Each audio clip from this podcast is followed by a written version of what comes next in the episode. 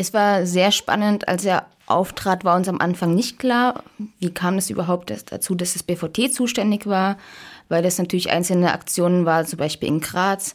Ähm, er hat dann deutlich gemacht, dass die Staatsanwaltschaft ähm, ihn beauftragt hat, also das Bundesamt, die Ermittlung der lokalen Verfassungsschutzämter, aber auch der anderen Ermittlungsbehörden zusammenzustellen und zu schauen, inwieweit das für die mögliche Anklage wegen Verhetzung krimineller Vereinigung relevant ist. Das heißt, das BVT hat selbst nicht so viel Ermittlungsarbeit geleistet, weil das die lokalen Strukturen gemacht haben. Aber sie haben zum einen einen ähm, Bericht über die Identitären äh, verfasst, wo es um eine ideologische Einschätzung geht. Das wurde dann auch zitiert. Er war vor allem zuständig, alles zusammenzufügen und der Staatsanwaltschaft zu übermitteln zu den Details, vor allem zur rechtsextremen Ideologie der Identitären konnte er jetzt im Detail nicht sagen, aber da liegt ja sowieso der BVT-Bericht im Akt vor, das heißt, der wird zur Beweiswürdigung herangezogen.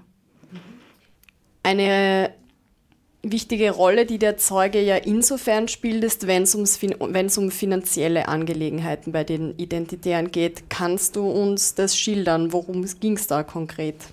Ja, genau. Das war sehr spannend, weil wir ein paar mehr Details bekommen haben zu zum einen den Geldflüssen der verschiedenen Vereine, die die EB hat, ähm, zum anderen die Einnahmen. Wir haben festgestellt, dass es seit 2012, wo die IB sich gegründet hat, 57 inländische Konten gab, die dann teilweise gesperrt wurden.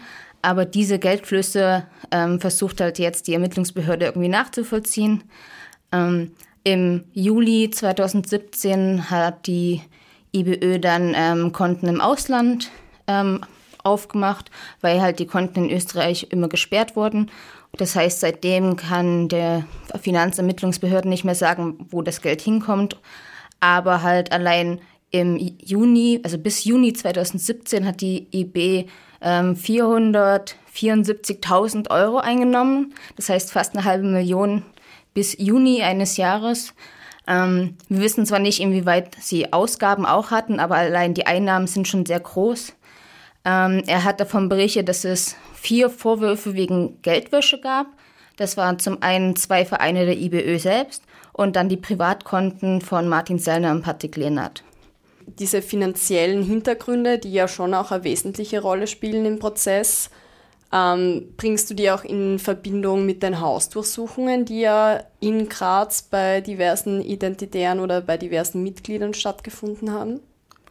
Also die Hausdurchsuchung selbst bei ähm, Privatpersonen, aber auch bei den Vereinssitzen und einem Lager der IB ähm, sind nur im Rahmen der Finanzermittlungen eigentlich passiert. Wir bekommen mittlerweile immer mehr Auswertungen von den Hausdurchsuchungen in dem Prozess.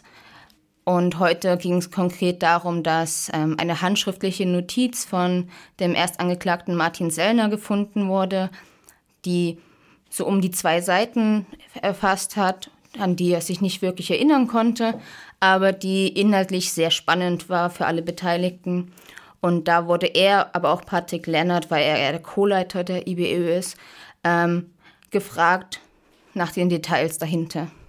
Okay, das heißt, wir können nochmal zusammenfassen, die Hausdurchsuchungen waren ähm, geplant aufgrund der finanziellen Hintergründe, die aufgedeckt werden wollten. Das ist vielleicht auch nochmal spannend, das zu betonen. Ähm, natürlich haben die Hausdurchsuchungen aber dann halt mehr Ergebnisse gebracht, die jetzt wiederum, wie ich auch deine Antwort deute, ja viel mehr in Richtung Ideologie und dementsprechend Verhetzung verwendet werden können. Ganz genau.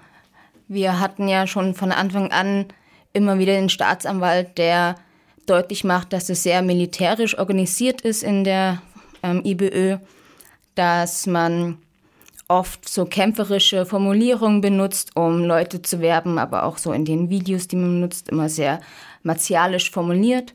Und in dieser handschriftlichen Notiz, wo man jetzt nicht mehr genau weiß, hat er das geschrieben oder wann, redet er halt von einem Kampf bis aufs Messer, den man führen muss für die Bewegung.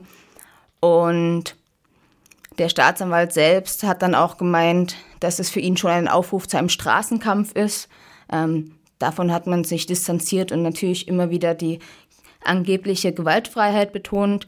Aber allein durch diese Texte ist es mal wieder klar geworden, dass ihre Ideologie schon sehr gewaltförmig von Anfang an war und sich das halt durchzieht bis heute. Kannst du generell, ich meine, du warst heute wieder sechs volle Stunden äh, bei Gericht.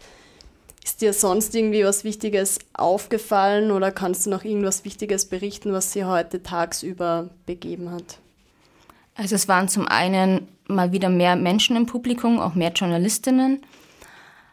Und die spannenden Sachen waren dann so interne Papiere, die bei Patrick Lehnert gefunden wurden, wo er auch nicht genau weiß, wann das geschrieben wurde, wo es so ein bisschen darum ging, welche Strategie die IBÖ hat, wo dann ganz klar deutlich wurde, dass man sich Gedanken darüber gemacht hat, inwieweit man die FPÖ unterstützt, so als Lobbyagentur, die außerparlamentarisch einfach für dieselben Werte steht.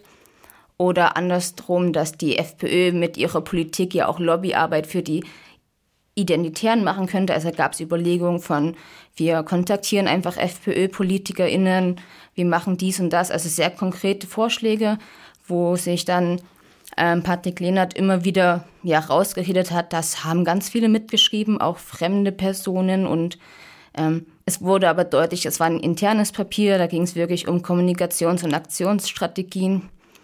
Ähm, es wurde dann noch ein ähm, Dokument zur IB in Wien ähm, auch ja, vorgelesen, wo dann auch ganz deutlich war, wenn du als Aktivist der äh, identitären ja, Bewegung, Anführungsstriche, ähm, aktiv bist, dann halt so mit Haut und Haaren, du hast dann kein bürgerliches Leben mehr, du zeigst dein Gesicht, du bist nur noch für die Sache da. Da konnte man sich auch nicht wirklich daran erinnern, wie das nun entstanden ist, aber sie haben sehr deutlich gemacht, dass sie im öffentlichen Rampenlicht stehen und dafür halt ja viel in Kauf nehmen. Was heute auch wieder deutlich geworden ist, dass Staatsanwaltschaft, aber auch der Vorsitzende Richter sehr genau nachfragen, welche Verbindung es zu anderen patriotischen bis rechtsextremen Verbindungen gibt, von der Partei des Volkes bis zu Pegida, aber auch halt zur FPÖ. Und dass sich da immer sofort versucht wird zu distanzieren, aber auch die Staatsanwaltschaft immer wieder beweist, dass es da ähm, Kooperationen gab, dass man gemeinsam auf Demonstrationen war. Und das wird halt spannend, inwieweit das halt auch wichtig ist, um ja ein gesamtgesellschaftliches Bild zu machen, von wegen, die Identitären sind keine losgelöste Gruppe. Sie sind halt mitten in der Gesellschaft und repräsentieren auch Teile der Gesellschaft und sprechen dadurch halt ähm, viele Menschen an. Und die Gefahr dahinter ist, glaube ich, heute ganz gut herausgekommen.